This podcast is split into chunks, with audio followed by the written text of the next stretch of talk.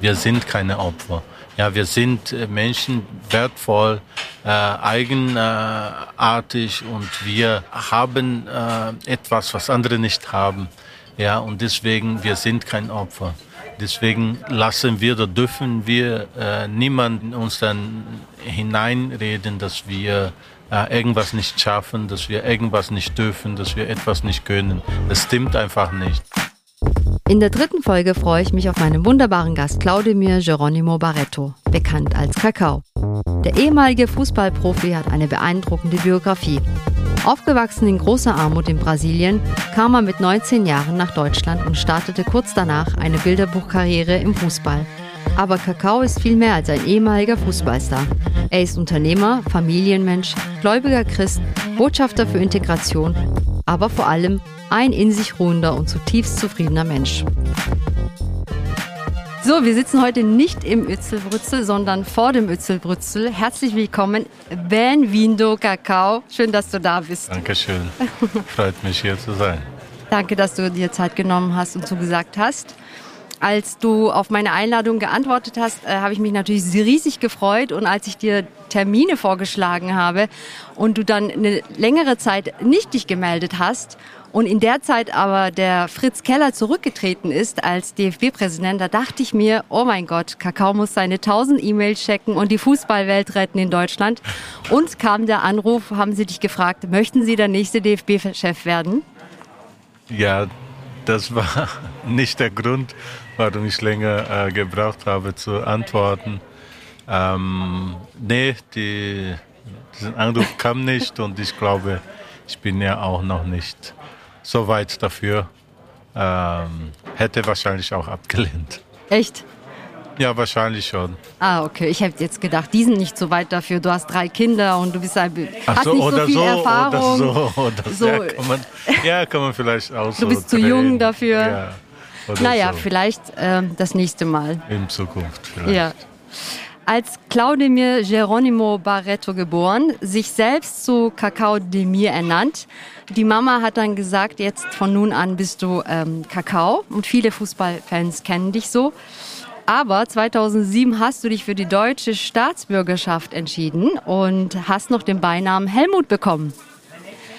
Und ähm, tatsächlich meine andere Frage ist, äh, jetzt fühlen sich wahrscheinlich die Helmuts diskriminiert, das wollen wir natürlich nicht. Aber heute würde niemand aus Kakao de Mir ähm, Kakao machen, weil eben was darf man sagen oder was darf man nicht sagen. Wie gehst du mit dieser Debatte um? Wie streng bist du? Also äh, erstmal, ähm, ja, ich mag meinen Spitzname und äh, zuletzt äh, hat mich eine bekannte Claude mir genannt. Dann habe ich ihr gesagt, ja, du bist die erste seit 25 Jahren, die mich Claudia mir nennt. Deswegen Kakao finde ich gut. Ähm, ja, wahrscheinlich wäre gar nicht die Diskussion gekommen oder vielleicht doch, weil äh, obwohl mir viele sagen, dass ich meinen Spitzname wegen meiner Hautfarbe habe, ist das dann eben nicht der Fall. Ich habe nur meinen Namen falsch ausgesprochen. Aus Claudemir habe ich Kakaodemir gesagt. Ja. Deswegen passt es Kakao. Und das Schöne ist, die Kinder können schnell merken, wenn die mich sehen und wissen, dass ich Kakao heiße, dann mhm. können sie ja Kakao denn zum Trinken. äh, fragen sie immer und das finde ich äh, nett und süß. Und äh, diese Diskussion, was man sagen darf und was nicht, finde ich manchmal anstrengend und äh, überflüssig, weil äh, ja, man kann nicht anfangen, Menschen äh, verbieten, gewisse Dinge zu, zu sagen, äh, obwohl man auf der anderen Seite schon äh, verantwortungsvoll damit umgehen muss, was man sagt. Aber es ist niemandem geholfen, wenn jeder sagt, okay, das darfst du nicht sagen und das nicht. Hm, okay. Ähm aus deinem Buch Immer den Blick nach oben erzählst du, dass du seit dem achten Lebensjahr Fußball ähm, gespielt hast oder spielst. Und ähm, wenn es keinen Fußball gab, dann habt ihr einfach Socken genommen und die gestopft und dann wurde weiter Fußball gespielt. Du bist unter ähm, sehr schwierigen Umständen aufgewachsen, ähm, auch in ähm, großer Armut. Hast als Maurerhilfe gearbeitet und ähm, auch teilweise als Wasserverkäufer um deine Mutter finanziell zu unterstützen. Hunger war ein großes Thema bei euch. Also das ist, und vor allem, als du dann in Deutschland warst äh, und deine erste Zahnbürste äh, bekommen hast, ähm, das hat mich sehr berührt alles. Und ähm, aber dann hast du eine unglaubliche Fußballkarriere hinter dir oder hast du eine Fußballkarriere gemacht und kamst dann sozusagen zum Wohlstand. Wie hat dich das verändert? Wie hat sich das angefühlt, Kakao, für dich? Ich finde immer wieder spannend, auch darüber zu reden, wie die Zeit äh, damals war, weil das prägt einen und das finde ich schön. Und äh, ein bekannter Fußballer in Brasilien äh, hat immer gesagt, und das hat mich auch geprägt, man darf nie vergessen, woher man kommt. Und wenn ich zurückdenke, wie schwierig teilweise das damals war, und ähm, aber trotzdem, wie schön das war. Ne? Wir haben immer Fußball gespielt und wenn wir keinen Ball hatten, dann haben wir einen Ball gebastelt, mhm. um mit den äh, anderen Geschwistern Fußball zu spielen. Das war großartig. Und wenn ich dann zurückerinnere, nach der Schule haben wir immer Fußball gespielt. Wenn es geregnet hat, haben wir dann draußen gespielt oder mal drinnen. Und das hat unser Leben äh, geprägt und immer mit dem Traum, aus dieser schwierigen Situation rauszukommen. Und äh, das ist ein langer Weg äh, gewesen. Das war auch ein steiniger Weg. Äh, aber als ich äh, in Deutschland angekommen bin und äh, auch irgendwann gemerkt, was möglich ist oder was äh, äh, möglich sein kann durch den Fußball, habe ich äh, mich auch sehr angestrengt und ähm, habe äh, mein Ziel erreicht, mein Traum äh, verwirklicht. Und ich darf heute äh, zurückschauen, ich darf meine Kinder erzählen, wie es schwierig damals war und ich darf die Zeit heute genießen. Äh, früher hatte ich teilweise schlechtes Gewissen, ne? Mhm. Äh, auch als Fußballer, okay, man verdient so viel Geld und man, äh, aber das habe ich heute nicht mehr, weil als wir arm waren, als wir nichts hatten, hat keiner gesagt, okay, der verdient zu wenig und so weiter denen äh, helfen wir, sondern äh, ich habe meine Chance gesucht, habe meine Chance gehabt und ich brauche mich heute nicht rechtfertigen, wie viel ich verdient habe oder nicht. Und äh, am Ende muss jeder für sich entscheiden, was äh, macht er damit. Ne? Äh, preist er mit dem, was er hat oder bekommen hat, oder sieht das auch als Chance, entweder wie in meinem Fall meine Familie oder anderen Menschen zu helfen? Oder was macht man damit? Das ist eher die Frage. Aber ich finde nicht äh, passend, wenn man äh, sich rechtfertigen muss, äh, ob man viel oder wenig verdient. Hm. Immer mit dem Wissen, äh, woher komme ich. Das hm. ist, äh, finde ich, sehr wichtig. Hm. Aber es ist, also mir geht es zumindest so, wenn ich heute mir etwas kaufe zum Essen und nicht dreimal überlegen muss, äh, ist es jetzt, muss es sein oder nicht, das ist schon natürlich nochmal ja, ich finde einfach, es ist ein geiles Gefühl, ja. Also ich äh, kenne das ja auch. Meine Eltern sind als Gastarbeiter hierher gekommen und da war natürlich auch immer irgendwie Geld und äh, Not am Anfang und ähm, wie du sagst, man vergisst es nicht, äh, und, aber man, man, lernt es, man lernt es zu schätzen. Ja. Absolut. Und, Diese äh, Freiheit. Ne? Richtig. Und, äh, und wenn man das hat und wenn ich äh, das meinen Kindern auch geben kann, das mache ich und werde dann auch bis zum Schluss machen. Und dann, äh, wie gesagt, es ist immer eine Frage des, äh, der Einstellung. Ja?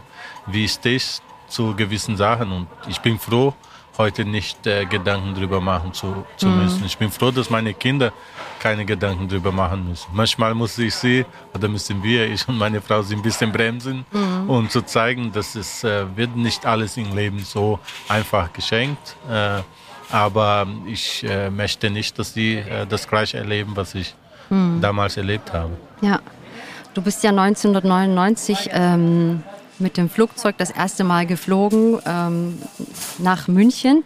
Wie war es für dich, als du mit 19 hergekommen bist? Wie hast du damals Deutschland erlebt? Wie erlebst du jetzt Deutschland? Und ich weiß, als du angekommen bist, warst du ziemlich dünn als Fußballspieler. Das war auch etwas, weil in Deutschland waren dann die äh, Spieler sehr, sehr kräftig alle. Und du hast auch gemerkt, äh, okay, hier wird sehr viel Krafttraining gemacht. Du hast mit Hacke und Spitze gespielt, die wiederum sehr viel mit äh, Strategie. Das war ja alles sehr neu für dich, aber es waren jetzt zwei Fragen. Das erste, wie hast du damals Deutschland wahrgenommen? Wie siehst du das jetzt? Und wie bist du mit dieser Herausforderung äh, umgegangen, als du gemerkt hast, oh, Fußball ist noch mehr, als wie wir in Brasilien das gelernt haben? Ja, das war für mich äh, tatsächlich das erste Mal, dass ich überhaupt äh, geflogen bin. Mhm. Und das war für mich tatsächlich alles neu. Das war ein Abenteuer für sich. Ja, ich fand es so klasse, wo du dann sagst, ich habe alles aufgegessen, alles, was mir angeboten worden ist. Äh, ich wollte ja nichts verpassen. Äh, aber ähm, ja, als ich in Deutschland angekommen bin, das war dann schon so, wow, okay, das ist ein anderes Land alles neu und äh, es hat mich beeindruckt, wie sauber, wie schön alles war, wie geordnet alles war. Ja, ja. Die Straßen ohne Schlaglöcher, das war sehr beeindruckt, äh, äh, beeindruckend für mich. Und äh, natürlich immer mit dem Traum, äh, nach oben zu kommen. Und äh, auch als wir damals äh, eine fünfte Liga gespielt haben, habe ich immer gedacht, okay, das ist nicht äh, das Ziel für mich. Ich will mehr erreichen. Ich muss, ich will weiterkommen. Und äh, deswegen habe ich einfach alles äh, gegeben und habe äh, versucht, wie gesagt, meine Chance zu nutzen. Wow, ist schwer zu vergleichen Deutschland von damals mit Deutschland von heute, weil ich habe mich auch weiterentwickelt. Ja. Inzwischen sind es 21 Jahre mhm. insgesamt, wo ich äh, in Deutschland bin. Das ist, ähm, ich habe die Sprache gelernt, ich habe äh, die Menschen kennengelernt. Äh, ich habe es auch geschafft, ne, das, äh, und ich habe jetzt eine Karriere nach dem Fußball äh, geschafft und ähm, es ist tatsächlich anders. Äh, wie anders ist schwierig zu, sa zu sagen und die Welt hat sich auch seitdem verändert. Aber ich genieße Deutschland nach wie vor, vor allem wenn das Wetter so schön ist. Oh ja. äh, wenn genau, wenn die Sonne äh, scheint und wenn man draußen ist, dann gibt es äh, eigentlich keinen äh, besseren Ort zu sein als mhm. in Deutschland. Es fehlt nur dann äh, ins Strand. Mhm, das wäre nett. Aber ähm, ich mag äh, das Land, ich mag die, die Leute, die Art. Das ist anders als in Brasilien, muss man sagen. Es ist ähm, organisierter, es ist bürokratischer, mhm. äh, aber äh, trotzdem geordnet und es kommt dann, äh, einiges kommt uns dann äh, zugute und deswegen bin ich froh, dass ich meine Kinder dann hier äh, so äh, erziehen kann. Und ich versuche, habe damals schon versucht und versuche heute auch immer das Beste zu sehen. Und das ist immer meine Einstellung zum, zum Leben. Und ich bin gut damit gefahren und möchte mich in der Hinsicht nicht äh, ändern. Mhm. Aber woher, was mich echt beeindruckt hat, du hast ja wirklich angefangen, hast du gesagt, mit acht Jahren Fußball zu spielen. Deine Mutter hat gesagt, nein, äh, Kakao, du hast nicht das Talent, sondern Wladimir, dein älterer Bruder, spielt er eigentlich noch Fußball? Nein, der hat äh, lang gespielt. Mhm, aber in äh, Brasilien immer, oder? Ja, der war ein Jahr in Deutschland äh, und dann war er dann auch ein oder zwei Jahre in der Türkei. Ah, okay. Und äh, dann ist er nach Brasilien zurück, äh, hat einen Durchbruch nicht ganz geschafft. Ja. Mhm, mhm. Aber du wusstest von Anfang an, okay, das ist mein Weg. Wo, woher wusstest du das? Also es muss ja von, wo, woher kam diese Überzeugung? Ja, am Ende, wenn alles klappt, äh, klar sagt man, okay, das war dann auch der richtige Weg. Ähm, und ich finde, das ist im Leben auch so. Man muss sich auf eine Sache konzentrieren und fokussieren. Ähm, heutzutage oder wenn ich sehe, wie die Kinder oder meine Kinder in Deutschland aufgewachsen werden, sie haben zwei Optionen. Wenn sie was nicht machen wollen oder können, können sie sich was anderes aussuchen. Und ich mhm. hatte damals nur diese eine Option. Und ich kann mich auch gut erinnern, als ich in Nürnberg war, ich wurde immer gefragt, ja, was ist, wenn es hier nicht klappt? Mhm. Und die Frage gab es für mich nicht ist es vielleicht naiv gewesen, kann gut sein. Aber auf der anderen Seite habe ich wirklich keine Alternative gehabt mhm. und äh, habe alles auf eine Karte gesetzt. Mhm. Und das hat aus meiner Sicht und meiner Erfahrung hat ähm, Kräfte freigesetzt, die mich dann auch ähm, motiviert äh, hat, äh, weiterzumachen, auch bei Niederlage, auch bei einem schlechten Spiel oder wo ich nicht mhm. im Kader war, immer aufzustehen und weiterzugehen, weil eben keine andere Alternative war. Und ähm, ich denke, das war eine Einstellung in mir drin, mhm. äh, die am Ende klar gut ausgegangen ist. Ähm, es ist schwer zu sagen, was wäre wenn. Aber ich hm, denke, das ist wichtig, sich auf eine Sache zu fokussieren und alles dafür zu geben, mhm. damit es dann auch klappt. Mhm. Ich hatte schon auch den Eindruck, dass du ähm, trotz schwieriger Umstände auch Glück hattest. So als ich mich damit äh, beschäftigt habe, äh, mit dem äh, Buch, immer mit dem Blick nach oben, du warst schon auch immer wieder am richtigen Zeit, zur richtigen Zeit. Manchmal hast du zwar den Bahnhof vertauscht und man musste dich dann abholen. Aber ähm, ansonsten warst du wirklich schon immer am äh, richtigen Ort zur richtigen Zeit und wurdest dann gesehen. Und ähm, etwas Glück braucht man, glaube ich, auch, weil dein, du hattest einen Kollegen, glaube ich, in, bei Türkgücü, der musste dann nach Brasilien, weil er natürlich von einem ähm, Agenten, Fußballagenten unter Vertrag stand und der 100.000 Euro wollte. Und ähm, du hattest zwar auch einen Vertrag, aber der ist dann ausgelaufen, hattest diesen Glück. Und der andere war ja auch sehr talentiert und musste aber dann wieder zurück. Ja, das braucht man tatsächlich im Fußball. Äh, das richtige Stehen. Und ich denke immer, man muss immer das Beste geben. Das habe ich von meiner Mutter gelernt. Immer das Beste geben, damit, mhm. wenn die Chance kommt, man weiß es nicht, wann es kommt. Ja. Äh, damit man einfach da ist, wenn es kommt. Wenn ich warte, bis die Chance da ist, vielleicht war die Chance ja schon da und ich habe nicht mein Bestes gegeben. Das ist das eine. Und das andere bin ich äh, fest davon überzeugt, dass äh, äh, ich natürlich durch harte Arbeit, durch eine Einstellung, durch eine, eine Wille, aber äh, mit Sicherheit auch äh, durch den Glauben, den ich äh, an Gott und Jesus habe, die äh, mir dann auch immer auf die Türen dann auch geöffnet hat zu dem richtigen Zeitpunkt. Mhm. Und ich glaube und bin fest davon überzeugt, dass es kein äh, äh, Widerspruch ist. Einerseits muss man alles geben, um das zu erreichen. Auf der anderen Seite muss einfach diese Tür aufgehen in den richtigen Moment und dann muss man selber durch die Tür Chance. gehen. Ja, das ist äh, klar, mhm. das ist diese Chance, die man äh, nutzen äh, muss und äh, bin froh, dass alles äh, und immer wieder, wenn ich zurückschaue, wenn ich so ein tolles Interview dann auch oder Gespräche führen kann, das äh, wird mir nochmal bewusst, ne, wie außergewöhnlich das alles war und das äh, macht mich natürlich äh, hm. glücklich. Ja, ich habe auch, ich war auch beeindruckt. Ich dachte so, echt, das ist ja in Hollywood, äh, wirklich aus den, wie nennt man Favelas? Also oder waren das Favelas? Du hast es, nicht ganz, du, nicht ganz, weil nicht du hast ganz, nie so aber benannt. das war, das war genau, das war eine Gegend, wo wir arm aufgewachsen sind. Mhm. Das ist schon so, aber das war ja kein Favela. Mhm. Ja.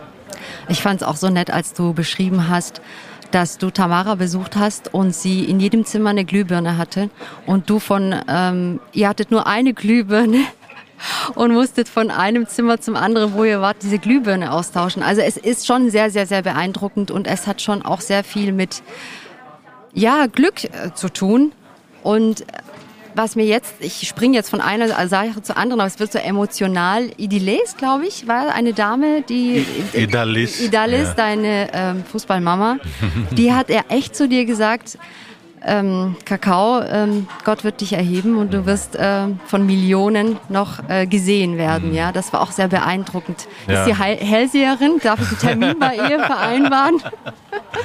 äh, eher, also, eine, eher, eine, Prophetin vielleicht, aber äh, ich kriege Gänsehaut, weil das war auch ganz Besonderes und das waren dann auch eine dieser Putzelsteine, die mhm. dann zusammengekommen sind. Ne? Und hätte man mich damals gesehen, in welcher Situation ich war, mhm. wo sie das gesagt hat, dann hätte man gesagt, die spinnt. Und äh, wenn ich heute mit ihr spreche, und das ist auch immer herzlich, und äh, sie ist zwischen auch Oma, äh, zwei wunderschöne Töchter äh, und äh, jetzt Enkelkinder äh, inzwischen. Und ist unvorstellbar. Mhm. Und das sind dann diese Augenblicke, wo man sagt, okay, das äh, gibt einen dann auch die Motivation, auch diese Vision zu haben. Weil man muss ein bisschen verrückt sein, dass man denkt, ja, von der fünften Liga in die Bundesliga zu kommen. Man muss ein bisschen verrückt sein, zu denken, ohne irgendeinen äh, NLZ durchlaufen zu haben, dass er dann irgendwann äh, oben mitspielen kann. Und äh, am Ende, wie das äh, passiert ist, das ist unvorstellbar. Und ich bin Gott da sehr dankbar. Das sind auch diese Menschen, die er dann auch äh, geschickt hat als äh, ja, Motivator, als hm. Geschenk für mich. Also ich habe das auch gelesen. Du bist der Einzige, der von der fünften Liga zur ersten Liga gekommen bist oder gegangen bist direkt. Stimmt das? Also ich kenne mich mit Fußball überhaupt nicht das aus. Ich habe echt viel gelernt jetzt in der letzten Zeit. das Noch kann gut alles. sein. Ich habe nicht äh, recherchiert. So stand es. Aber das war tatsächlich, also ich war Im Mai habe ich mein letztes Spiel in der Landesliga, so in der fünften Liga gemacht und im November habe ich mein erstes Bundesligaspiel gemacht. Das Aha. war so äh, außergewöhnlich. Ob ich der Einzige oder weiß es nicht, aber also so stand war es. für mich außergewöhnlich. Mm, mm. Ähm, 23 Länderspiele, ja, und äh, einige davon auch mit vielen Toren, ja. Aber ich habe gelesen, es, es gibt ja auch Leute, Fußballer, die gar keine Tore schießen. Da habe ich gedacht, wie geht das? Äh, das ist doch das alles. Äh, man muss ja eigentlich nur Tore schießen. Aber es gibt ja wirklich Leute, die gar kein Tor schießen. Aber die, die Tore schießen, sind berühmt. Die Armen, was machen denn die, die wirklich ja, das ist auch die Herausforderung bei den Kindern. Den Kindern zu sagen, dass ein Verteidiger oder ein Torwart auch wichtig ist ja. im Spiel. Und das ist tatsächlich so. Aber klar, äh, die Tore werden in Erinnerung behalten. Und mhm. ich war Stürmer. Ich habe ja eigentlich vom äh, Toren äh, gelebt. Aber es gibt tatsächlich viele, die äh, nicht so viele Tore schießen und äh, ich glaube Mario aber sie Gomez, verhindern. Oder? Aber Gomez, nee, Gomez ist eher einer, der zu viel geschossen hat. Oh, es gibt Sorry. andere, die äh, ähm, ja eher fürs ähm, äh, Tor, äh, Tore verhindern bekannt sind. Die Aha. sind auch wichtig. Aha, okay, okay. Genau. Also ich kann mich immer nur, das Beste war immer Torschießen, T-Shirt ausziehen und so, oh, ja, nochmal ein Tor schießen, nochmal T-Shirt ausziehen, das war immer das Beste. das, das war eher Mario Gomez als ich. Aber das dürft ihr ja jetzt auch nicht mehr, wobei du ja eigentlich nur dein T-Shirt hochgezogen hast und immer da stand dann, Jesus liebt dich. Mhm. Ne? Ja, genau, ich wollte immer wieder eine Nachricht äh, oder ein Message äh, weiter, mhm. weitergeben, habe diese Augenblicke äh, genutzt, was damals schön und gut war und möglich war und heute ist das auch nicht auch mehr nicht erlaubt. Mehr. Ja, ja. ja. Ähm, kommen wir zum VfB. Du warst VfB ähm, sehr viele Jahre treu. Was hat dich hier gehalten in Stuttgart? Oh, auch ein Prozess wahrscheinlich. Ich bin 2003 nach Stuttgart gekommen, habe äh, schwierige Zeiten erlebt und habe mich immer wieder durchgekämpft und äh, klar am Ende mit einem äh, Höhepunkt äh, 2007, eine deutsche Meisterschaft, äh, einige Male Champions League äh, gespielt, auch UEFA Cup oder Europa League äh, später. Und dann mit der Zeit ist es immer so weitergegangen und ich habe auch nicht äh, das Gefühl, hier weggehen zu müssen, obwohl Möglichkeiten da war. Zu einen am Anfang, wo es nicht so gut lief, er wollte Verein mich loswerden. Später, oh, okay. später war eher die Möglichkeit da, zu einem besseren äh, oder Verein oder ein anderes Land dann auch zu wechseln. Dann er hat es dann für mich nicht gepasst und deswegen bin ich am Ende elf Jahre äh, hier geblieben. Das ist eine mhm. schöne Zeit, also außergewöhnlich lang und aber eine schöne Zeit. Mhm. Was ich mich auch gefragt habe, ähm, wenn man aus solchen Verhältnissen wie du kommt und ähm, was wir hier in Deutschland ja haben und auch sehr oft dieses Thema haben, wenn man Arbeiterkind ist, ja, dann hat man wenig Wissen, wie studiert man, welche Studiengänge gibt es, ähm, welche Möglichkeiten hat man, ja. Und dann bist du ja auch sozusagen aus dem Nichts ein Fußballstar geworden. Wann und wann war es für dich dann, ähm, wann kam der Punkt, wo du gemerkt hast, okay, Fußballspielen ist nicht nur Fußballspielen, sondern auch, das hat viel was mit Netzwerken zu tun, das hat viel was mit Empfehlungen zu tun. Dieses Wissen, wie bist du damit umgegangen? Ich meine, das hast du ja auch in dem Tun erlebt und gelernt. Und manche, sage ich mal, Kinder, die ja einfach da reinwachsen und dessen Eltern, sage ich mal, vielleicht auch privilegiert sind, von dem Wissen, dann diese profitieren ja dann auch direkt davon. Du ja nicht. Deine Mutter konnte dir ja nicht erzählen, wie die große, weite Welt draußen war. Ja, ähm, also ich denke, was meine Mutter immer gesagt hat, und das war für mich dann auch prägend, sie hat gesagt, okay, wir be ich bereite dich für die Welt vor und nicht für mich selbst. Mhm. Das habe ich äh, verinnerlicht und ich wusste, sie, alles, was sie gemacht hat, war, mich so gut wie möglich auf die Welt da draußen vorzubereiten. Wahrscheinlich oder mit Sicherheit für Brasilien äh, gedacht, aber am Ende ist wirklich die Welt äh, geworden. Ähm, also ich denke, als Fußballer ist erstmal äh, die Frage, wie kann ich Fußball spielen, wie kann ich gut spielen, wie kann ich besser werden, wie kann ich äh, Tore schießen, wie kann ich mhm. weiter nach oben kommen. Das Ganze drumherum, äh, man lernt mit der Zeit oder man lernt im Prozess und welche ja, dieses Netzwerk und diese Hintergrundwissen und so weiter, das habe ich auch teilweise erst spät äh, gelernt und gemerkt. Äh, aber in der Zeit wollte ich nur Fußball spielen. Das war mein Ziel. Das war auch gut so, weil man ist schon viel mit sich selbst beschäftigt mhm. oder mit der Mannschaft, mit dem Gegner, dass man dann nicht zu sehr äh, um das äh, drumherum Gedanken äh, machen äh, muss.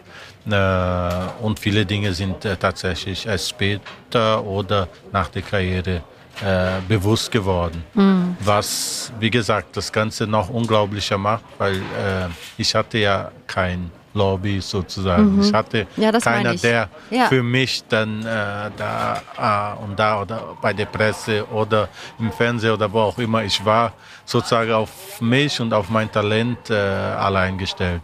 Und ähm, ich finde gut und bin stolz auch äh, darüber, dass ich ähm, auch so äh, einen Weg geschafft habe, auch so mhm. Na Nationalspieler wurde, auch so äh, deutscher Meister geworden. Also das äh, ja, macht mich schon, schon stolz und ich bin froh über alle Werte, die meine Mutter mir dann auch auf den Weg äh, gegeben mhm. hat. Ja.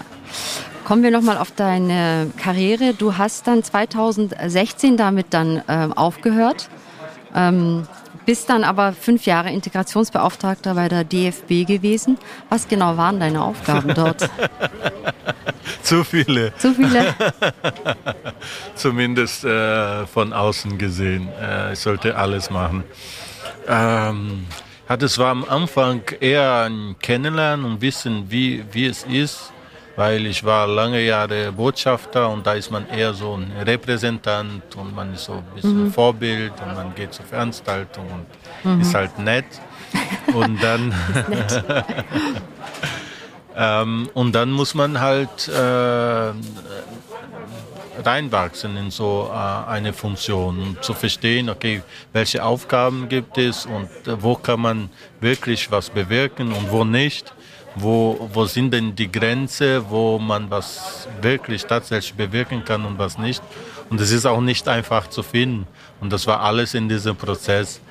Und in einer Zeit, die total polarisierend war. Mhm. Ähm, und äh, deswegen äh, war es äh, nicht ganz einfach, aber ich habe unheimlich viel gelernt. Und deswegen weiß ich heute umso mehr, mhm. die Wichtigkeit, also diese Verantwortung, die man mit der Sprache dann auch hat, mhm. weil mit einem Satz kann man alles heutzutage, alles kaputt machen oder richtig sagen, die richtige Balance zu finden, mhm. ist da wichtig. Habe aber auch festgestellt, dass die viele äh, sich nicht wirklich interessieren für das Thema an sich, äh, dass man sich nicht wirklich interessiert um die Sache, sondern ob man was sagt und welche Seite man schlägt und was man in welchem Zusammenhang äh, äh sagt. Und wenn man versucht, einen, ähm, einen Überblick zu verschaffen und eine äh, balancierte Meinung dann auch äh, auszudrücken, das wird oft nicht äh, gewünscht, beziehungsweise aus Schwäche ähm, äh, dargestellt. Und das finde ich schade. Trotzdem sehe ich das als meine Aufgabe, ähm, gewissen Themen oder gewissen Situationen differenzierter zu sehen. Mhm. Und weil das ist total wichtig heutzutage. Das, man muss gewissen äh, Sachen äh, differenzierter sehen. Es gibt nicht nur schwarz äh, oder weiß, es gibt was dazwischen Grautöne. und man, man mhm. äh, darf sich da drin bewegen. Man muss es sogar, weil sonst ähm, können wir gar nicht miteinander leben. Mhm, mh. Und das war die Herausforderung in der Funktion äh, dass man, äh, dass ich oft konfrontiert wurde mit Themen, die äh, nicht direkt mich äh, betrafen oder ich in der Verantwortung nicht stand. Aber ich musste dazu was sagen, weil ich der Integrationsbeauftragte war. Mhm. Und dann steht man da, man hat eigentlich nichts zu sagen in der Sache, muss sich aber nach außen erklären. Mhm. Das war eine große Herausforderung äh, für mich, richtige, ja, äh, mhm. richtigen Wort dann auch für den. Äh, gewissen äh, Momente dann ja. auch zu finden. Ja, ja. Ach, das hast du gut gemacht. Ich habe da auch einige Sachen angeschaut und auch, äh, vom, also gerade im Sportstudio aktuell, habe ich gedacht, Mensch, der kann auch Politiker werden. so gut wie der antwortet. Wahnsinn, Wahnsinn. Ja. Aber es ist echt interessant. Ähm, Fußball hat ja wirklich einen größeren Erfolg durch die gelebte Vielfalt, ja, durch die wirklich diversen Menschen, die da drin sind. Fußball zeigt uns eindeutig den Beweis. Viele Unternehmen, Medien interessieren sich seit einigen Jahren erst mit, äh, konkret äh, über dieses äh, Thema und äh, wir sagen, gemischte Teams sind die erfolgreicheren. Ähm, Trotzdem gibt es auch in Sachen Fußball Probleme. Es gibt Vorurteile, es gibt Rassismus, es gibt auch Gewaltausbrüche in Stadien. Ähm, was verstehen die Fans eigentlich nicht? Was geht in deren Köpfe? Woran liegt das? Ja, ich glaube, ähm, auch da muss man so ein bisschen differenziert äh, sehen aus meiner Sicht. Ähm, Im Fußball, Fußball ist auch nichts anderes als ein Spiegelbild der Gesellschaft. Absolut. Das muss man wissen und deswegen sind alle Gruppen dort repräsentiert. Äh, komplett ausschließen von vornherein geht ja nicht. Ich kann nicht einen sehen und sagen, der denkt so oder so. Die Gedanken sind ja äh, in den äh, Köpfen drin.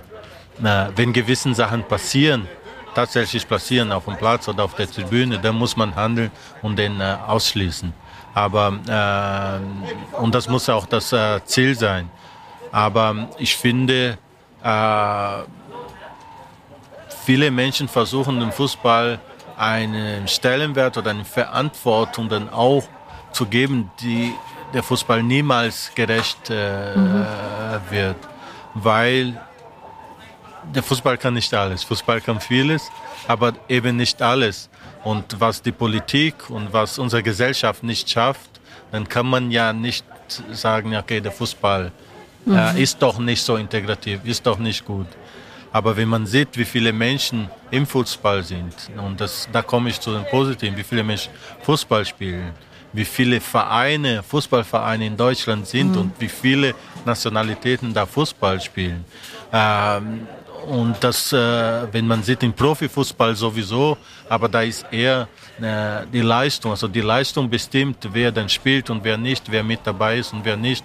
Und wenn man sieht, wie viele Länder da zusammenkommen mhm. und trotzdem funktionieren, dann muss man sagen, ohne zu zögern, dass der Fußball total integrativ ist und dass der Fußball auch so sehr erfolgreich ist. Mhm, mh. Und äh, das finde ich äh, sehr wichtig zu erwähnen. Aber wenn man die Vereine dann sieht, wo es eher um Hobby Fußball geht, also wie viele äh, Menschen da zusammenkommen, wie viele nicht nur auf dem Platz, sondern Trainer und Betreuer und so weiter da zusammenkommen, dann ist das schon äh, ein schönes Beispiel, wie das funktionieren kann. Ähm, ein Vorteil hat der Fußball, äh, das wird die gleiche Regeln überall auf der Welt gespielt. Also mhm. das heißt, man weiß ja ganz genau, der Fußball läuft so und funktioniert so. Mhm. Wer sich dran hält, der spielt mit und ist kein Problem. Wer nicht, der kriegt eine gelbe Karte oder mal eine rote Karte oder darf nicht dabei sein, weil es klare äh, Regeln gibt und jeder weiß, wie diese Regeln sind. Ein paar muss man ein bisschen mehr erzählen, andere weniger, aber es ist überall gleich. Und das ist der Vorteil, den der Fußball hat, weil dadurch weiß jeder, was er zu tun hat und dabei zu sein, weiß jeder, welchen Anteil er dazu auch bringen kann und man weiß, okay, wenn ich Verteidiger spiele, dann äh, werde ich äh, Tore verhindern. Wenn ich Stürmer bin, dann will ich Tore schießen. Der Verteidiger ist aber nicht weniger wichtig als der Stürmer, auch wenn er Außendarstellung mhm. anders äh, sieht. Aber äh, jeder hat seine Funktion und jeder findet seinen Platz. Und das ist äh, für mich ein tolles Beispiel, wie ein Team äh, funktionieren kann, beziehungsweise äh, auch unsere Gesellschaft wieder funktionieren kann. Äh, jeder hat seinen äh, Teil, jeder hat seine mhm. Wichtigkeit in seinem Bereich und das finde ich wichtig äh, hervorzuheben äh, und dass man mehr auf das konzentriert, was uns eint, hm. als an das, was uns äh, trennt. Was uns trennt, ne? Ja, das stimmt. Ja, auf jeden Fall. Ich meine, jedes fünfte DFB-Mitglied hat eine Migrationsgeschichte habe ich ähm, gelesen. Das fand ich auch ähm, wahnsinnig spannend. Sieben Millionen Mitglieder gibt es. Wir haben sieben Milliarden Menschen und vier Milliarden Menschen sind Fußballfans. Das ist doch unglaublich. Ja. Also es ist schon eine gewaltige Macht dahinter, die Fußball verbindet. Und ähm, ich glaube, ja, es ist immer, es hat beide Seiten, Schatten und ähm, Sonne. Das gehört dazu. Absolut. Man muss halt nur schauen, dass es im Gleichgewicht ist, bleibt. Ich glaube, man kann das eine nicht ausschließen ohne das andere. Absolut. Ist, glaube, so naiv es auch klingt. Und wenn, genau, und wenn man es versucht, dann ähm, äh, vor allem, weil dann benutzt man eben diese Vorurteile, dann wäre es äh, schade um den Fußball auch. Also deswegen, äh, man muss, was heißt, aushalten wäre nicht äh, richtig. Man muss äh, gewisse Dinge tolerieren äh, wenn die Grenze überschreiten äh, wird, dann muss man dann äh, eben eine ausschließen. Aber komplett verbannen, das ist meine persönliche Meinung, ich, wird man nicht. Ja, ich glaube auch Bestrafung ist sowieso nie effektiv. Ähm, Obwohl äh, oft auch wichtig ist. Mm, mm. Ich weiß es nicht. Ich glaube, ja. Ich glaube, was ich, glaube ich, so jetzt beobachtet habe, vielleicht eher, dass die Spieler sich sehr oft positionieren. Die sind ja als Vorbilder im Vordergrund. Der Trainer ist sehr oft in den Medien, dass die wirklich als Vorbildfunktion das immer wieder ähm, ja, spiegeln. Ich glaube, das hast du auch schon oft gesagt. Man muss es ganz oft immer wieder wiederholen, ständig und ständig, so dass es ins Bewusstsein wirklich sich eindringt. Nur durch die Wiederholung. Ich glaube, das ist die Aufgabe der Spieler und des Trainers vor allem ja, und vor allem, und vor allem aus meiner Sicht, vor allem durch Handel.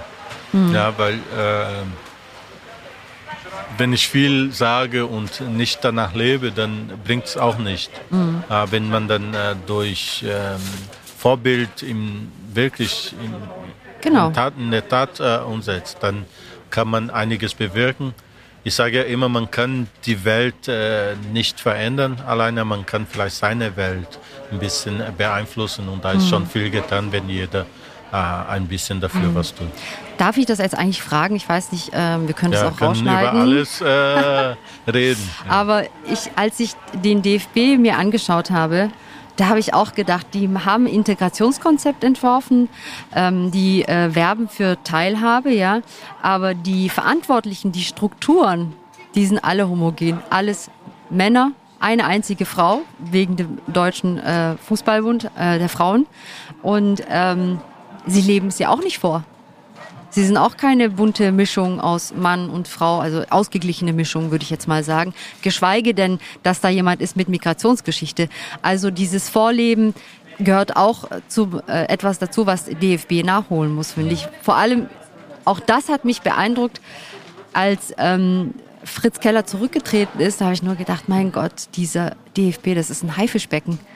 Da geht's ja, so viel um Macht, so viel um Macht, diese ganze ähm, ja, Machtspiele sieht man, glaube ich, nur im Fußball und in der Politik. Woanders sieht man sie gar nicht. Das finde ich unglaublich. Ja, das, ja, äh, ja, das ist schon so. Das wollte ich gerade sagen. Das ist, ich glaube, das Problem ist viel tiefer als, äh, als das, was äh, du äh, gesagt mhm. hast, äh, mit der Vielfalt, mit den unterschiedlichen Leuten, unterschiedliche Funktionen. Es geht oft auch darum, ich möchte dort sein, ich möchte gesehen werden, ich Wahnsinn. möchte zu den Spielen kommen. Ja, ja aber Und, und das ist eine, eine Schwierigkeit. Und wenn das nicht abgelegt wird, und das wird so früh nicht, dann werden wir da wahrscheinlich ein Problem haben, weil äh, Fritz Keller habe ich auch kennengelernt, ein toller Mann mit tollen Werten, mit äh, klare äh, Vorstellungen, die auch Fehler macht, äh, aber äh, sehr menschlich, ja. Ja, aber diese Strukturen, das ist, das ist ziemlich mm, dort verfestigt. ja, absolut. Ich hoffe, dass es bald eine Änderung gibt. Ähm, ja, es bräuchte eine Strukturreform, aber mhm. das muss immer von innen nach außen kommen. Ich mhm. weiß es nicht, wann das möglich sein wird. Mhm. Ja, ja. Ja, es ist eine sehr harte Struktur. Man merkt es auch. Der Abschiedsbrief von Fritz Keller war auch sehr beeindruckend, fand ich. Also ich fand, er hat schon ehrlich geschrieben, woran es gescheitert ist. Das fand ich sehr bemerkenswert. Hätte ich jetzt so nicht gedacht. Aber ja. er hat, äh, DFB hat es ganz klar äh, in, auf seiner Internetseite. Deswegen fand ich das, das fand ich wiederum gut, dass er ganz klar sagt, es gab ähm, Konflikte und ähm, ja, so ist es. Ja, und so, so ist er auch und äh, deswegen fand ich damals, äh, dass eine gute Wahl war, ihn da reinzuholen. Aber äh, am Ende, wie gesagt, liegt das äh, Problem wahrscheinlich viel tiefer. Hm. Aber was macht es eigentlich mit den Spielern, wenn sie solche Politik hören? Kann man, sie, kann man da noch am Ball bleiben? Wie motiviert kann man da noch am Ball bleiben? Ja, doch. Das ist, äh, ja, man hört schon und man kriegt was mit. Aber das hat nicht direkt mit dem Spiel zu tun. Und deswegen schafft man das auszublenden. Und wir als Spieler sind eh schon immer trainiert, äh, die Schwierigkeiten in gewissen Sachen auszublenden. Von daher, das schafft man dann auch. Mhm, okay. Kommen wir zu einem ganz anderen Thema, was mich interessiert. Kakao, du schaust auf meine Blätter, so viele ja, Fragen, find, wie ich nein, mir. das ist, ich finde, spannend. Und, ja. Ich wollte dich ähm, zu deinem äh, Glauben fragen. Wladimir, dein Bruder, hast du erzählt, ähm, hat dich näher zu deinem Glauben gebracht. Ähm, Jesus spielt bei dir und deiner Familie eine große Rolle. Weshalb? Ja, weil ich äh, auch da, weil ich weiß, äh, woher ich komme und ich weiß, äh, dass ich äh, ohne ihn äh, nichts bin. Und das heißt, er hat mir äh, diese Wertschätzung oder einen Wert gegeben. Und als ich das, ähm, wie sagt man, als ich das gefunden habe und das, als mir das dann wirklich bewusst wurde, äh, es ist wie, äh, wie eine Offenbarung gewesen. Okay, ich bin wirklich wertvoll und ich bin aufgewachsen äh, mit der Vorstellung, dass Gott irgendwo weit weg ist und groß und immer gewartet hat, um mich zu bestrafen. Das war meine Vorstellung.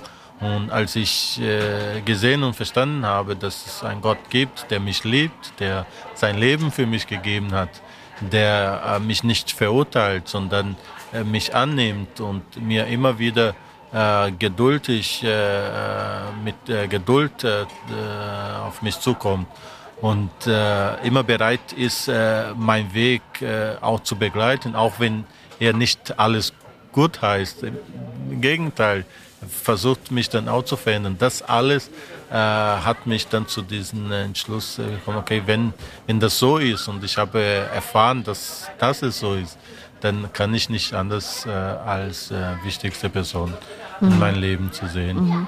Aber wenn du sagst, es war für dich wie eine Offenbarung, wie hast du das gespürt? Also wie kann ich mir das vorstellen? Das berührt mich sehr, vor allem Mm, so wie du es beschreibst, diese Ausgeglichenheit, dieser innere Raum, der so heil ist bei dir. Und das spürt man auch, diese Klarheit. Ja, das ist, äh, es ist ja auch ein Prozess gewesen von damals bis heute. Und ich glaube, äh, wenn ich in mir drin sehe, dann denke ich, okay, da ist noch viel zu tun. Aber ich glaube, je mehr Licht reinkommt, desto mehr sieht man, wo es unsauber ist und desto mehr wird es gereinigt von innen. Äh, und deswegen war es am Anfang eine Offenbarung, dann später ein Prozess. Und in diesem Prozess bin ich bis heute. Ich kann es wahrscheinlich nicht äh, beschreiben, wann und wie das genau war, aber es ist wie, wenn meine Augen mhm. sich geöffnet hätten. Und mhm. so hat sich das angefühlt, mhm. als hätte ich davor nicht äh, gesehen und auf einmal konnte ich sehen. Mhm. Hattest du ähm, da eine große Krise in deinem Leben, als du ja, da nochmal auf der Suche warst? Ähm, ich weiß, dass es eine, eine Situation war, wo ich entlassen wurde, da von Palmeiras. Ich wurde weggeschickt. Ich war äh, 16 Jahre alt und habe gedacht, mein Traum äh, wäre geplatzt. Und ich äh, habe gedacht, boah, ich habe so hart für mein ähm, äh, so hart für meinen Traum gekämpft und alles gegeben und auf einmal ist es dahin, ist es vorbei. Äh, deswegen äh, habe ich angefangen, Gedanken zu machen. Ist das alles oder gibt es noch etwas mhm. im Leben? Und ich, äh, meine Mutter hat mich dann schon ein bisschen religiös äh, aufgewachsen. Ne? Das mhm. ist nicht so, dass ich nicht an Gott glaubte, sondern dass ich hatte eine andere Vorstellung. Und dann durch meinen Bruder habe ich angefangen, mehr reinzulesen, mehr in die Bibel zu lesen, mehr zu verstehen, was meint äh, Gott und Jesus wirklich. Und da äh, wurden, wie gesagt, meine Augen dann äh, geöffnet. Mhm, mh. Okay. Wie ist es eigentlich, wenn man gerade im Fußball, der Körper ist ja wirklich das Kapital und äh, wie ist es eigentlich, da hat man doch eine ständige Angst im Hinterkopf. Ich darf nicht verletzt werden, ich darf, ähm, ja, weiß nicht, was da alles durch den Kopf geht. Vielleicht kannst du mir da was sagen. Aber es ist ja, es stresst ja unglaublich. Hilft dir da natürlich zum einen auch dein Glaube, dass man da einfach so ein Vertrauen hat, es wird schon gut gehen? Oder ja, wie geht glaube, man generell damit um? Ja, ich glaube, das ist äh, da, dieses äh, Vertrauen. Ne? Man ist, äh, weil wenn man nur mit Angst dann äh, dadurch gehen würde, das wäre, mhm. das würde ja nicht funktionieren. Das, mhm. Äh, ähm, man äh, entwickelt ein gesunde äh, Selbstbewusstsein, ein gesunde ähm, Vertrauen, dass äh, man das kann, dass man trainiert ist, durchtrainiert und es gibt gewisse Dinge, die man ähm, nicht beeinflussen kann. Und diese Grundvertrauen, die auch von Gott kommt, das hilft äh, vor allem dann in schwierigen Situationen, ne, in äh, Stresssituationen, in einem Entscheidungsspiel, in einer entscheidenden Situation, da einfach diese Ruhe zu haben und zu behalten. Das mhm.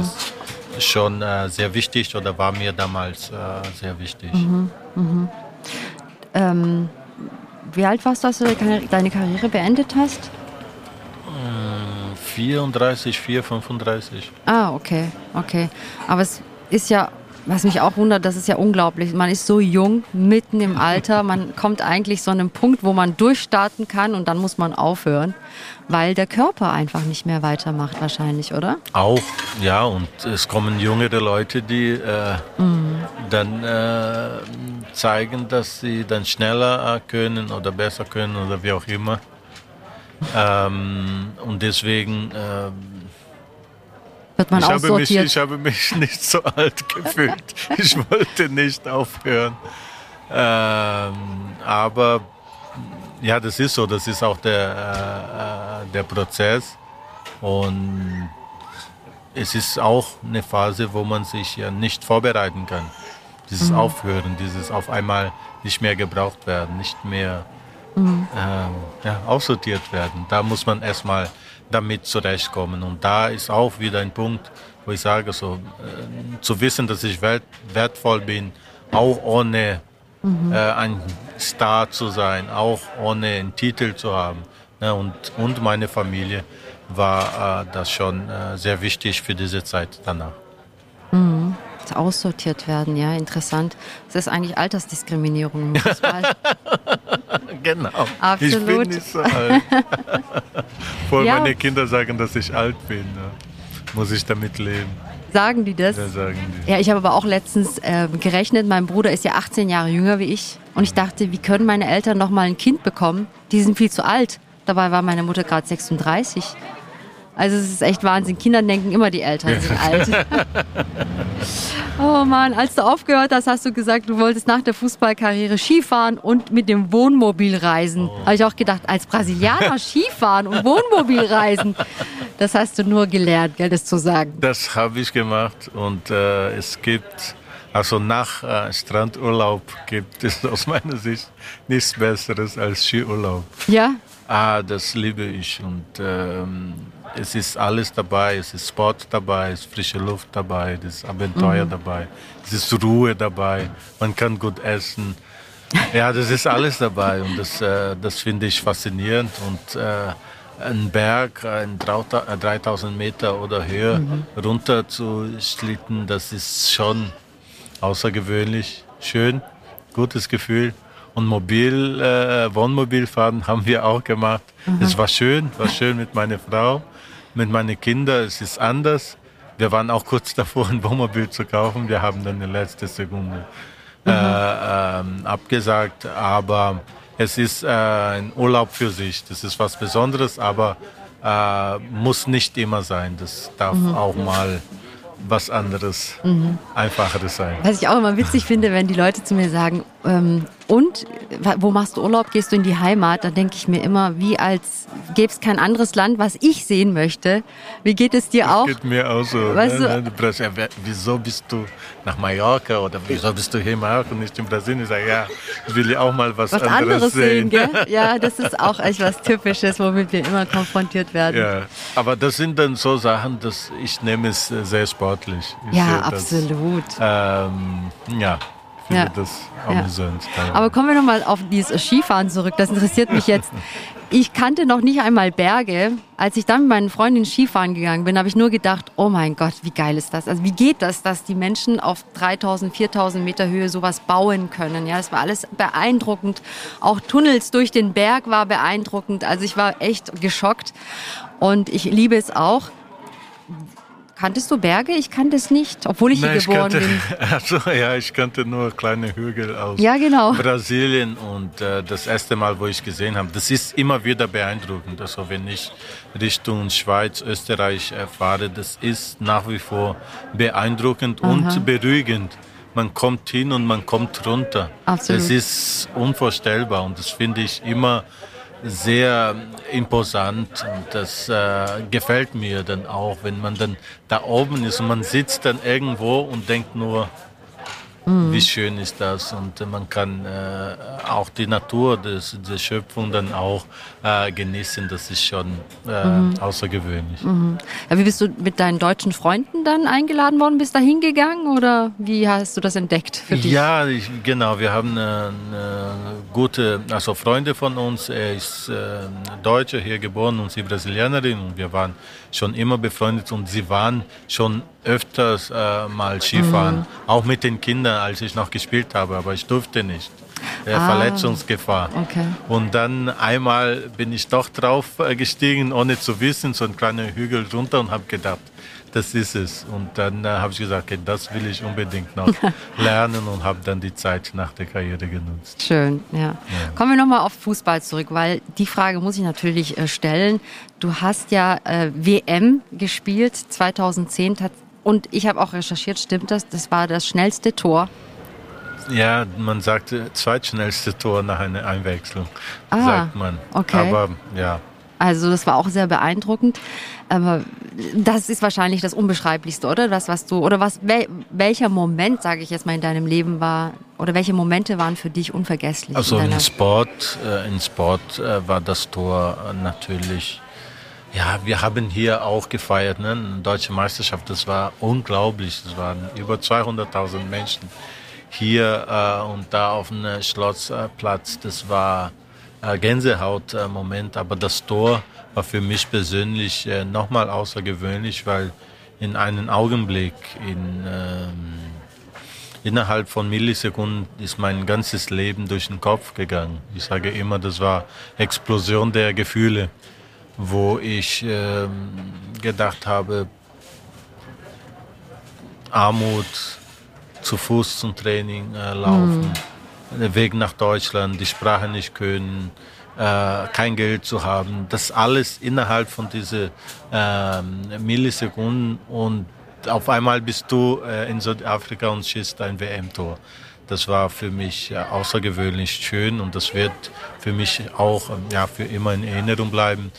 Und das Tor habe ich wirklich nicht so oft gesehen und versuche dann auch immer wieder äh, äh, ja, in richtigen, wichtigen Momenten das nochmal zu schauen und um zu sehen, wie schön und wie gut dieses äh, Gefühl auch war. Mhm. Wahnsinn, ja. Also auf jeden Fall war es sehr schön. Ich habe es mir auch angeschaut. Sehr, sehr beeindruckend. Du hast deine eigene Agentur gegründet, nicht wahr? Ja, ich bin mit einem Freund äh, da mit eingestiegen. Also der ist, ist schon Dietmar Ness. Dietmar mit, Ness, Der hat dich ja auch gecoacht oder wie sagt man beraten jetzt die all die Jahre. Genau, ne? der hat die letzten drei, vier Jahre hat er mich beraten und er führt die Agentur schon seit 15 Jahren. Ja. Und ich habe mich entschieden, dann letztes Jahr ähm, auch ähm, da mit einzusteigen, um meine Erfahrung, äh, mein Wissen dann auch weiterzugeben und äh, das zu machen, was für mich nicht gemacht wurde und das äh, zu tun, was aus meiner Sicht äh, wichtig ist, um einen Spieler dann auch gut zu entwickeln und dass er seinen Weg dann auch äh, im Profibereich schafft. Mhm. Das heißt, du hast dann ähm, ver verreist dann oft nach Brasilien und schaust dir auch ähm, in den Vereinen nach Talenten? Äh, nicht nur, aber auch äh, im Moment schwierig.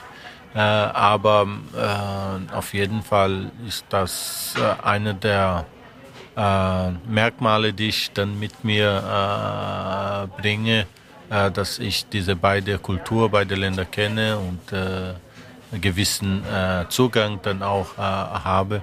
Und möchte ich nicht Schritt für Schritt mhm. diesen Weg gehen und Schritt für Schritt äh, diese Möglichkeiten nutzen. Mhm.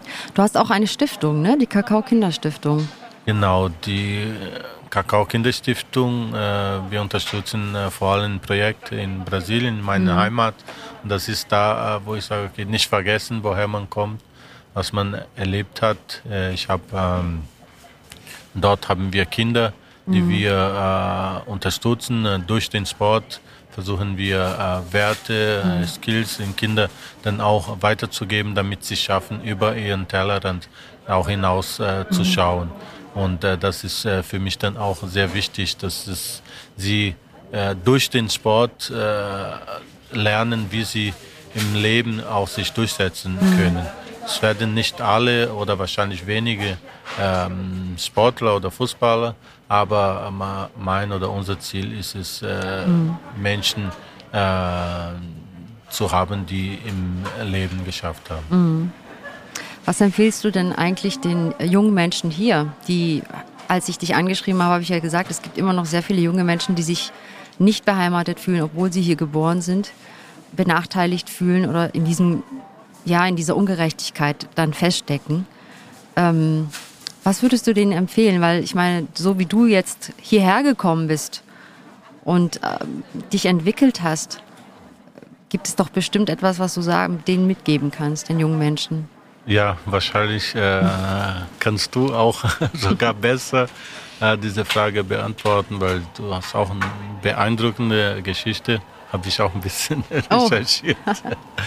Ähm, und äh, es ist schwierig da zu philosophieren, aber ein bisschen, ich bin die erste Generation. Ne? Ich bin hierher gekommen, ich habe meinen Weg gemacht und bin äh, tatsächlich dankbar für vieles, was ich erlebt habe. Das versuche ich meine Kinder dann auch weiterzugeben, was mir auch immer wichtig ist. Und das versuche ich meine Kinder äh, zu, weiterzugeben. Vielleicht hilft äh, das eine oder andere. Äh, diese Opferrolle nicht anzunehmen. Mhm. Wir sind keine Opfer. Ja, wir sind äh, Menschen wertvoll, äh, eigenartig und wir äh, haben äh, etwas, was andere nicht haben. Ja, und deswegen, wir sind kein Opfer. Deswegen äh, lassen wir oder dürfen wir äh, niemand in uns dann hineinreden, dass wir mhm. äh, irgendwas nicht schaffen, dass wir irgendwas nicht dürfen, dass wir etwas nicht können. Mhm. Das stimmt einfach nicht. Und wenn wir diese Opfermentalität ablegen, wenn wir sagen, wir können bestimmen, ich kann das erreichen, was ich erreichen will, dann werde ich mich in Deutschland durchsetzen, ich werde mich in den USA durchsetzen, ich werde mich in Brasilien äh, durchsetzen. Und das finde ich sehr äh, wichtig. Äh, ich lasse niemanden sagen, äh, was ich kann und was ich nicht kann. Mhm. Also dann, ich weiß es selber, ich weiß, was ich kann, ich weiß, wo ich hin will und da gehe ich, auch wenn Wider Widerstände dann da sind, mhm. auch wenn äh, gewissen Strukturen oder gewissen äh, Menschen dann sagen, nee, hierfür mhm. bist du nicht geschaffen. Deswegen habe ich gesagt, viele haben auch gesagt, du als Frau äh, hier mhm. die Führung übernehmen, nee, geht nicht. Natürlich geht das und das finde ich schön und das muss man dann auch sich vor Augen führen, dass das in Deutschland geht. Es ist in Deutschland nach wie vor möglich, diesen Weg zu gehen, den man bestreiten will. Ja, man muss einiges überwinden, aber man kann es schaffen. Das versuche ich meine Kinder weiterzugeben und niemand hat das Recht, äh, ihnen zu sagen, was äh, sie dürfen und was nicht. Und ich hoffe, dass sie das verinnerlichen und ich hoffe, dass so viele Jugendliche wie möglich das dann auch verinnerlichen und ihren Weg gehen. Mhm. Ja, ja. Bisschen lang, aber von Herzen. Ja. Nee, als Abschluss wunderbar, Kakao. Ich bedanke mich dass du heute hier warst. Und jetzt lade ich dich natürlich zu einem Döner ein oder zu was anderem natürlich. was möchtest du essen? Was, also du bist schon Döneresser, oder? Ja, also ich esse schon, mag auch. Ich bin aber auch sehr wie sagt man, schleckig? Ja, ja, ja, das habe ich mitbekommen, ja. Ja. Aber äh, Döner esse ich schon. Ich bin nicht so, esse ich nicht so oft, aber okay. immer wieder. Immer mal wieder. Ja, genau. Also heute bist du eingeladen. Dankeschön. Oder ein anderes Mal, wann du Lust hast. Ja. Wir haben ja gesagt, du darfst jederzeit mit Tamara auch kommen. Ich würde Dankeschön. mich sehr freuen, sie kennenzulernen. Ich habe noch eine kleine Überraschung für dich. Und zwar, ich weiß, dass du Bohnen liebst. Ich war mal Brasilianer und Bohnen, das ist wichtig. Und ich weiß auch, dass du Grill, also sehr, sehr, sehr gerne grillst. Deine Frau kocht, aber du grillst. Und natürlich Salz für weiterhin ja, Reichtum in deinem Leben. Vielen Dank. Ich danke dir, dass du gekommen bist. Vielen, vielen Dank. So, Dille, das war die Folge von Auf ein Döner mit Kakao. Ich sage Adios. Nee, oder? Adeus. Adeus Kakao. Urwe und Hoşçakal. Unser nächster Gast wird ähm, die Tübinger Notärztin ähm, Lisa Federle sein. Sie hat auch jetzt äh, den Bundesverdienstkreuz äh, bekommen und ich freue mich sehr auf sie. Und dann lassen wir uns mal überraschen, was sie erzählt. Vielen, vielen Dank nochmals, dass du da warst. Sehr gerne. Alles Gute Dankeschön. für dich und deine Familie.